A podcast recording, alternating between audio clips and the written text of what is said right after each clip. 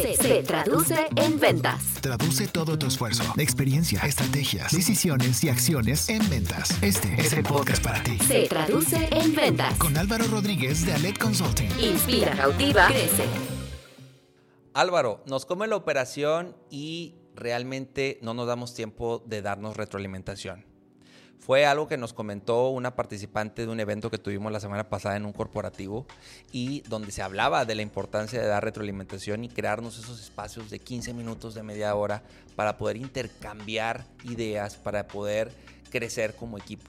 Realmente para mí es muy valioso que en la organización esté porque va mucho más allá de una crítica de desempeño. Para mí hoy la retroalimentación es una instancia de diálogo que permite reconocer de ambas partes cuáles son esas fortalezas, debilidades y oportunidades de mejora que tenemos a nivel individual y grupal a partir de la información y de lo que se haya vivido en el mes, en la semana, en el trimestre. Vale la pena que como equipo se tenga esa buena práctica y que tus compañeros, supervisores, gerentes, que todos le entren a este ejercicio y que venga de ambas partes. ¿Por qué? Porque lo que se obtiene o lo que ganamos, los beneficios que yo veo que, se obtienen en una organización es que pues puede aumentarse el sentido de pertenencia y compromiso. Sí con la organización, pero también con mi jefe directo, también con, con mi vendedor, con mi gerente. Esos ejercicios ayudan a mejorar la productividad, a descubrir en ambas partes pues cuáles son esas oportunidades que hay que capitalizar, cuáles son esas buenas prácticas, qué es lo que hay que cambiar, qué es lo que hay que mejorar a partir de foros donde se tenga esta interacción, este uno a uno. Te puede ayudar muchísimo a resolver conflictos y también a prevenirlos. ¿sí? Cuando la persona se, se abre contigo y tú detectas cosas que, que, igual ya sabes que puede generar un problema en un futuro, puede ayudar a prevenir ese conflicto o problemas. Incentiva el desarrollo profesional porque también ahí se puede hablar de futuro, se puede hablar de crecimiento, de siguientes pasos, de que hay que mejorar para crecer y por ende también se consolida la, la cultura organizacional. ¿sí? Hoy la gente quiere estar en empresas donde se da retroalimentación, donde se reconoce, donde se, se genera también ese ejercicio de decirle, esto hay que mejorar para que crezcas. Yo te invito a que vives una ruta de retroalimentación en donde puedas tener, vivir estos pasos para que puedas hacerlo de mejor manera. Te invito a que tomes nota. Esta ruta a seguir es algo que he visto en las empresas que funciona, que lo hemos implementado, que nos ha funcionado para tener ejercicios de retroalimentación constantes y también bien hechos, porque no solo es juntarnos y a ver qué pasa, ¿ok? Primero, haz la tarea, analiza previamente esos datos duros, esas estadísticas, esos resultados, indicadores de la persona a la, cual le vas a dar retroalimentación, ¿sí? Es importante que previo analices tendencias, patrones, comportamientos, qué número le favorece, qué número no le favorece, cuál fue su desempeño, para que a partir de ese análisis, de esos datos duros, puedas ahora sí definir los temas a tratar. ¿De qué vas a hablar con, tu vendedor, con tu gerente? No improvises, no, no es a ver qué pasa y a ver qué sale. Tienes que definir esa agenda, esos tres temas que vas a abordar, también dependiendo del tiempo que tengas. ¿Sí? De ahí vale la pena que ya con esos temas pienses en herramientas que puedas brindarle a la persona que va a recibir tu retro para encontrar soluciones. Enfoque, sí, tenemos este problema, tenemos esta situación, bueno, ¿qué vamos a hacer en conjunto? ¿Cuáles son esas herramientas que yo te voy a proporcionar? Un checklist, un formato, ideas que en conjunto puedan llegar para que pueda ser un ejercicio donde yo ya salga con soluciones, yo ya salga con propuestas, con ideas y que en conjunto las podemos aplicar.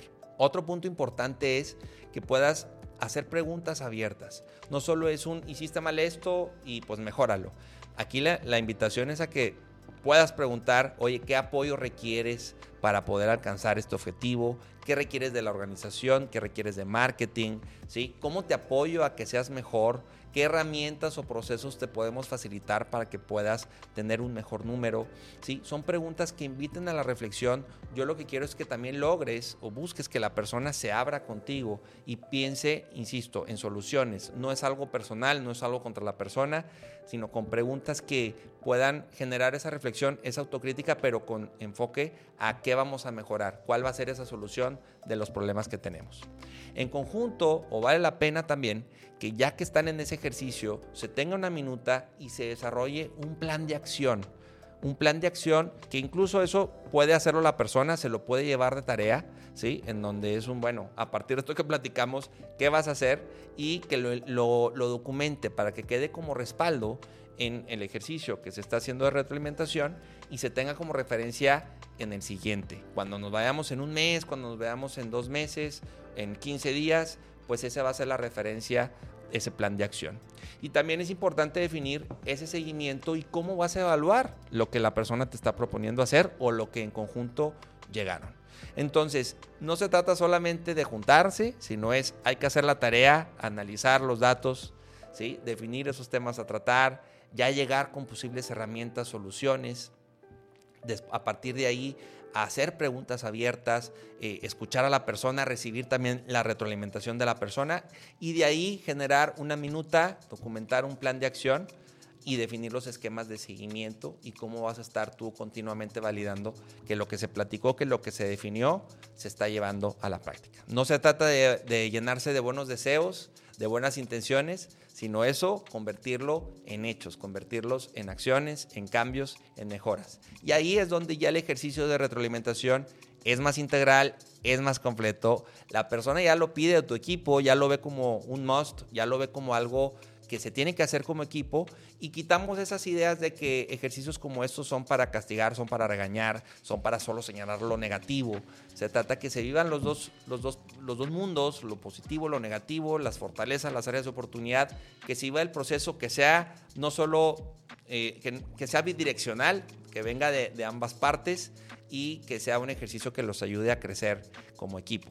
No dejes que te gane la operación como esta chica nos decía que pues llevaban meses eh, que no se daban retroalimentación y en ejercicios de 15 minutos, media hora, 40 minutos puedes cambiar muchísimo, mejorar mucho con, tu equipo, esa percepción, ese crecimiento, esas herramientas necesarias para que sea un equipo más compacto, integral y de alto desempeño. Te invito a que me compartas cómo das tu retroalimentación, qué te funciona, qué no te funciona, que nos lo compartas en nuestras redes sociales. Estamos, cómo se traducen ventas en Instagram, en Facebook, en TikTok.